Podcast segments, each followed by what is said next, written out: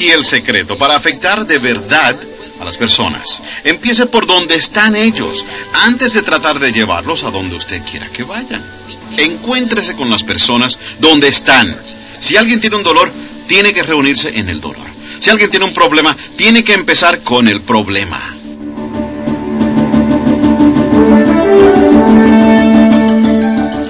Algunas de las otras piezas del reto de la comunicación. Número uno, identificación. Aprender a identificar. Este es un verdadero reto. Vamos, esto no es muy difícil si alguien se parece a usted. El verdadero reto es identificarse con alguien que no es como usted. En una perspectiva más amplia para la enseñanza de todo esto, esta es la reacción que quiere tener a la identificación. Yo también. Solo quiere la reacción para que alguien diga, yo también, yo entiendo lo que es eso, yo he pasado por eso. Así que parte de ello es tratar de vertir sus experiencias en palabras para que otros se identifiquen con ellas y digan, yo también. La reacción que usted no quiere es, ¿y qué? Bueno, si no se tiene cuidado es fácil llenar su presentación de muchos ¿y qué es? El señor Shaw, que solo cursó hasta el octavo grado en la escuela, pero que cuando yo tenía 25 años me dio este punto clásico para que yo reflexionara sobre él, y lo puso en términos tan sencillos que jamás se me ha olvidado. Déjenme ponérselo usted en esos mismos términos. Y aquí lo que dijo. Aprenda a expresar, no a impresionar. Eso me ayudó tanto a mí, porque es fácil emplear un lenguaje diseñado solamente para impresionar en vez de expresar. Pero Schoff me dijo, si quiere conmover a alguien, aprenda a expresar la sinceridad del corazón, no impresionar. Impresionar construye un abismo, expresarse construye un puente, identificación. Esto de por sí es todo un amplio tema. La pregunta de identificación es, ¿qué me hará ver genuino frente a mi público? ¿Qué me hará real para un niño? La identificación es construir un puente. Si está conociendo a alguien por primera vez es simplemente conocerse, construir un puente, hacer contacto. Y aquí uno de los secretos, encontrar algo que tengan en común. Por ahí es por donde empezar, algo en común. En nuestra Think in Clearly, cuando tenemos seminarios, todo el mundo se conoce muy fácilmente. Y una de las razones es que casi todos se pierden tratando de encontrar el lugar. Qué gran manera, ¿verdad? Usted se perdió igual que yo, tratando de encontrar este lugar. Alguien dice, sí, era usted aquel que estaba ahí arriba tomando el camino equivocado. Me pareció que era usted. Qué gran manera de conocerse. ¿eh? Hemos compartido recientemente una experiencia similar, habernos perdido. Así que la identificación es encontrar puntos en común. Aquí está la clave de cómo verdaderamente afectar a las personas. Empiece por donde están, antes de tratar de llevarlas a donde usted quiera que vayan. Conozca a las personas en el lugar donde están. Si alguien tiene una pena, tiene que encontrarla en el dolor. Si alguien tiene una dificultad, tiene que comenzar con la dificultad. Uno de los comunicadores más grandes de todos los tiempos, Pablo, el apóstol de los principios de la era cristiana, no tenía ningún problema hablándole a los pecadores porque él decía que él era el pecador principal. ¡Wow! ¿Qué punto de identificación? Eh? ¿Cree que los pecadores escucharían al pecador principal? Claro que sí. Él dijo, háblenme de ser pecador. Yo soy el pecador número uno. Tengo la placa en la pared. Qué manera de empezar, ¿verdad? Si le está hablando a pecadores, la clave es empezar por donde haya alguien.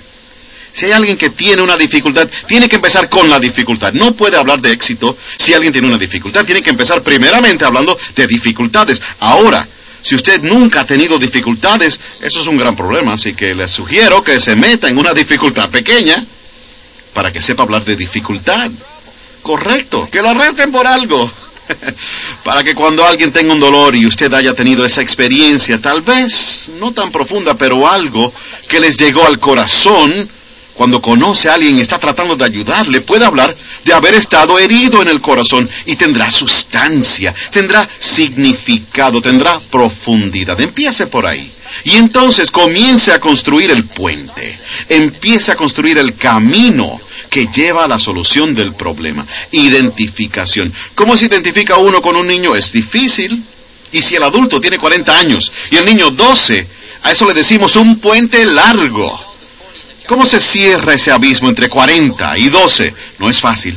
Es más, solíamos llamarle a eso la brecha entre generaciones. ¿Y cómo se manejan las técnicas? Se construyen el puente sobre la brecha entre generaciones. Bueno, aquí tenemos algunas respuestas. Aquí está la primera. Acuérdese de cuando usted tenía 12 años. Solo tiene que tener la habilidad de volver atrás. Eso es lo que hace un actor Vuelve atrás, ensaya las primeras penas y emociones y el drama y el trauma de la suma total de sus vidas en los primeros años. Nada más tiene que volver atrás, atravesando todo eso y dejar que les vuelva a afectar una vez más. Deje que corra por ustedes una vez más. Deje que se reavive una vez más. Usted dice, bueno, pudiera ser doloroso. Es cierto, pero tiene que volver atrás, pasando por todos esos dolores a fin de poder alcanzar algunas personas que están sufriendo. Así que parte de esto es recordar cuando tenía 12 años. Yo apenas tengo problemas con los jóvenes de 12 años porque recuerdo casi todos los días cuando tenía 12. 12 es una edad fascinante. Uno de los retos de tener 12 años es que no tiene 13. si lo oí una vez, lo oí cientos de veces cuando tenía 12 años. Nada más tienes 12 años. Como si eso fuera un lugar tan horrible donde estar, ¿verdad? Los adolescentes decían, claro que no puedes ir, solo tienes 12 años. Pensé, caramba, no puedo esperar a salir de los 12 y convertirme en adolescente. Sí, bastante frustrante. Solo tiene que volver atrás y recordar eso si quiere tener influencia sobre alguien que tenga 12 años. Solo tiene que recordar sus 12 años. ¿Lo escogieron de último alguna vez, cuando era un niño? Esa es una experiencia pasmante. Están escogiendo los equipos. Yo te escojo a ti, yo te escojo a ti, yo te escojo a ti. Y entonces uno se queda de último y está parado ahí. Y el próximo líder dice, bueno, tendré que escogerte a ti. ¡Wow! Experiencia más imponente. Pero tiene que volver hacia atrás y volver a vivirla y dejar que le vuelva a picar una vez más. Deje que lo golpee, deje que le duela. Porque ¿sabe qué? Para realmente afectar a la gente, tiene que estar conmovido y tiene que estar afectado. Y sin estar conmovido, afectado por las experiencias de la vida, cualquier emoción necesaria, hay algunas personas a las que no podremos conmover. He aquí otra manera clave de conmover a los niños. Lea todos sus libros. Le llamamos haga su tarea. La falta de hacer la tarea se nota en el mercado. La falta de tarea se nota en la casa. Verá, si un niño ha leído este libro y yo he leído el libro, uno de los mejores sitios donde encontrarnos es en el libro. Le digo al niño, acuérdate del cuento donde enseguida se va a impresionar que he hecho mi tarea. El niño dice, ¿leíste el libro? Y yo digo, sí, leí todos esos libros. Él dice, caramba, pero yo digo, ¿te acuerdas del cuento donde... Y él dice, ¿recuerda ese cuento? Sí. Diga, eso se trata de la vida de ahora. No exactamente, pero se parece bastante. Y el niño dice, oh, veo, veo. Ahora puede ver por qué volvimos atrás al terreno compartido, que era el libro. Pero si se pierde el libro y no hace su tarea, le digo que perderá la oportunidad de identificarse. Ahora el gran reto, identificándose con alguien que no es como usted, en color o religión o circunstancias, ¿cómo puede una persona que ha tenido éxito llegar y conmover a alguien que no lo ha tenido? Bueno, primeramente tiene que hablar sobre su lucha, no sus éxitos. Déjeme darle el secreto de una buena identificación. Su lucha servirá de identificación más a menudo que su éxito. Si tiene una hora para hablar y pasa 59 minutos en la historia de su éxito, a eso le decimos construir un abismo, no un puente. Tiene que concentrar la mayor parte del tiempo en su lucha, la mayor parte del tiempo en sus preocupaciones, la mayor parte del tiempo en sus temores, la mayor parte del tiempo en cuando titubearon, la mayor parte del tiempo en que estuvo a punto de darse por vencido. Tiene que pasar la mayor parte del tiempo en eso. Eso se llama identificarse al construir un puente. Entonces, tómelo de la mano y muéstrele su éxito cuando tenga sentido, porque vino de la lucha, vino de la decisión y vino tal vez de una angustia y vino probablemente de la misma situación en que la persona con quien está hablando se encuentra. Identificación. Lo que los hace genuinos. Eso es tan importante. Parte de la identificación es la selección de la palabra apropiada. Jesús dijo a sus discípulos un día, hoy les voy a enseñar a pescar. ¡Qué selección de palabras tan importante! Pescar. ¿A quién les hablaba? A pescadores. A eso le llamamos ser brillante. Él no dijo, le voy a enseñar a reclutar. No.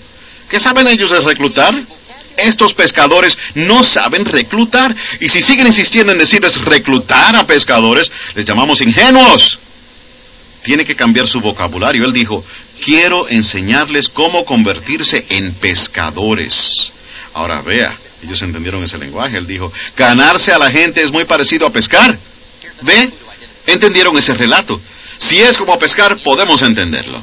He aquí la próxima clave de identificación. Tenga cuidado de no usar una jerga interna en el mundo exterior. A veces algunas pequeñas frases internas pegajosas se nos hacen cómodas, pero fuera de nuestro círculo suenan raras. Un hombre me dijo, tenemos que meternos en la palabra, tenemos que pasar más tiempo en la palabra. pensé de qué tamaños tendríamos que ser. Bien, me enteré más adelante. Lo que quiso decir fue que deberíamos leer más la Biblia. Pues vea, eso hubiera tenido más sentido para mí, ¿verdad? Pero entrar en la palabra. ¿Eh? A eso le llamamos raro, lenguaje raro. Y tiene que tener cuidado con el lenguaje raro en lo que llamamos el mundo exterior. Tiene que aprender a cambiar de marcha.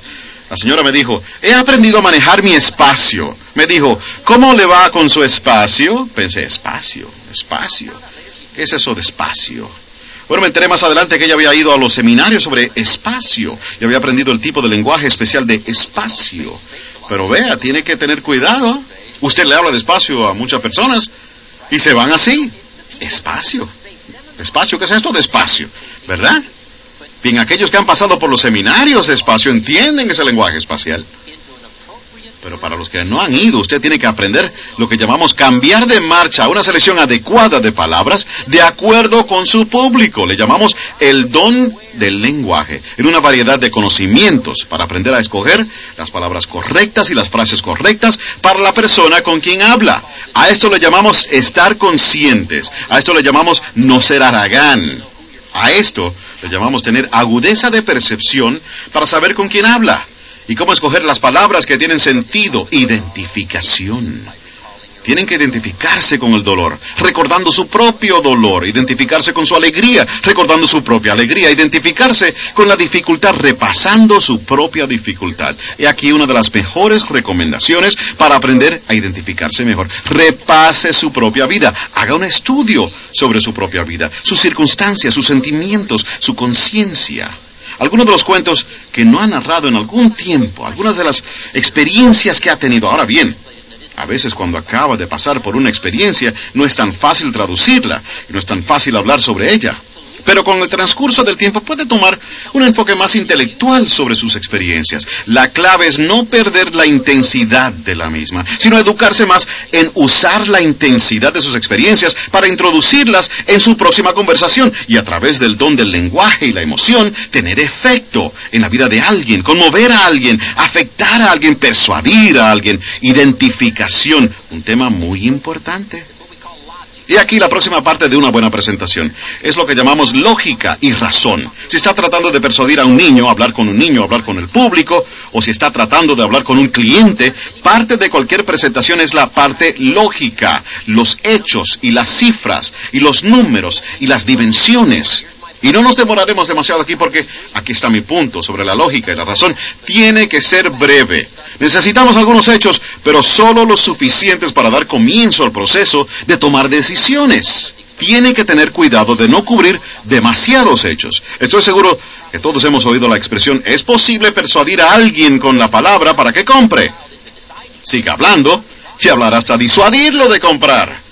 Aquí es donde casi siempre ocurre este problema, hasta con un niño. Usted puede hablar con un niño para hacerle tomar una decisión. Entonces sigue hablando, hablando y hasta que ya el niño no se decide. Hablamos más allá de demasiada lógica, demasiada razón. Necesitamos solo suficiente lógica y razón para que empiece a tener sentido, no para que lo entiendan todo. Si entra en un salón de ventas de autos nuevos y demuestra interés por un auto, llega un vendedor y dice, le voy a hablar sobre su carro. Dice usted, ok. Él dice, sígame. Lo lleva al taller. Y abre el manual técnico del carro y le dice, comencemos con la rueda izquierda delantera. Usted dice, espérate, espérate, aguante. Él dice, esto va a tomar mucho tiempo, tenemos mil detalles que repasar. Usted diría, aguante, aguante. No necesita mil detalles para decidirse por el auto. ¿Cuántos detalles necesita? Una media docena. Y si alguien se equivoca y va más allá de la media docena, eso es lo que ocurrirá. Perderá su público.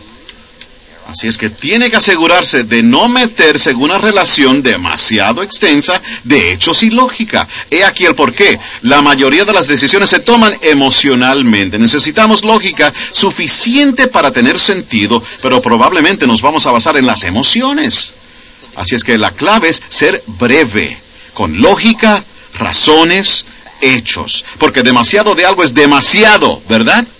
De una vez y si se sienta a comer un bistec y tiene mucha hambre y limpia el plato, y si se llevan el plato y le traen otro, bueno, digamos que tiene mucha hambre, se come el segundo. Y si vuelven a llevárselo todo y le traen un tercero, Vea, el tercero ya no se ve tan bueno. Es más, que si empieza con el tercero, probablemente lo devuelva a todos, ¿es cierto? Lo que quiero decir es, demasiado es demasiado. Pues bien, brevedad, lógica y razón. Necesita ser poderoso, necesita ser cierto, pero breve.